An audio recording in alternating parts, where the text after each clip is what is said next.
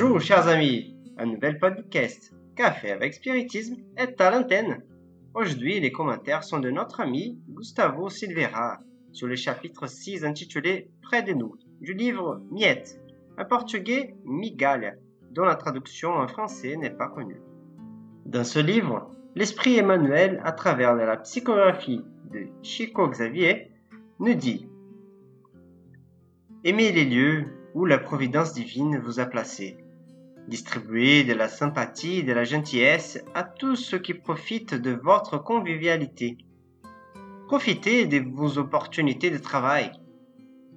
Sur Terre, il arrive toujours un moment où nous reconnaissons que les affections les plus précieuses et les situations les plus valorisantes ont toujours été près de nous.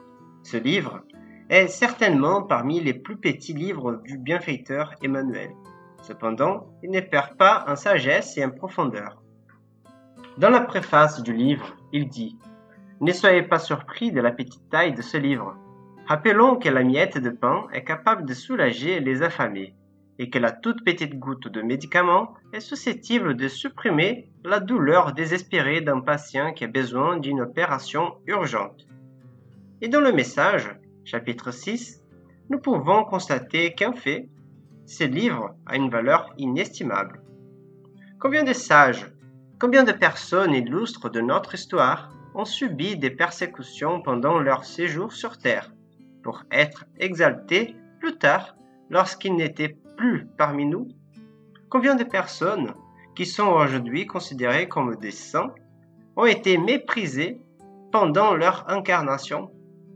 Combien de fois voit-on des artistes qui ne sont reconnus qu'après être passés dans le monde spirituel Et alors, nous nous demandons, combien de sages, de saints ou artistes, de génies pouvons-nous avoir autour de nous sans nous en rendre compte?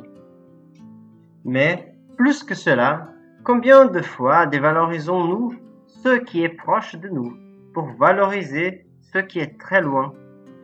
Et combien de fois nous rendons-nous compte que nous avons aimé une personne uniquement lorsque son cœur s'est arrêté de battre ou après que la vie nous l'ait enlevé. C'est peut-être pour cela que quelqu'un un jour écrit Les morts reçoivent plus de fleurs que les vivants, car le remords est plus grand que la gratitude. Cependant, pour ne pas se perdre dans le filet du remords et de la culpabilité, rappelons-nous toujours que personne ne meurt et que la miséricorde divine qui veille sur nos destins doit nous réunir une fois de plus avec ces cœurs bien aimés qui sont déjà partis.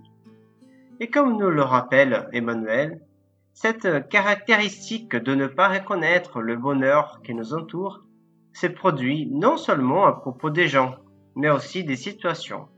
Combien de fois avons-nous entendu la célèbre phrase J'étais heureux et je ne le savais pas Nous ne percevons plus la valeur des personnes et des situations dans lesquelles nous vivons, puisque nous pouvons être soit coincés dans le passé qui ne reviendra jamais, soit anxieux face à un avenir qui pourrait ne jamais se reproduire.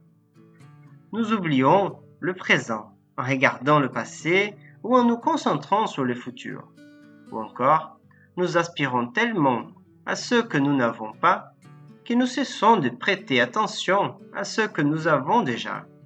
Et pour se rendre compte de la grandeur des gens qui nous entourent et du bonheur dans les situations que nous vivons, le bienfaiteur nous conseille. Aimez les lieux où la providence divine vous a placé. Distribuez de la sympathie, de la gentillesse à tous ceux qui profitent de votre convivialité. Profitez de vos opportunités de travail.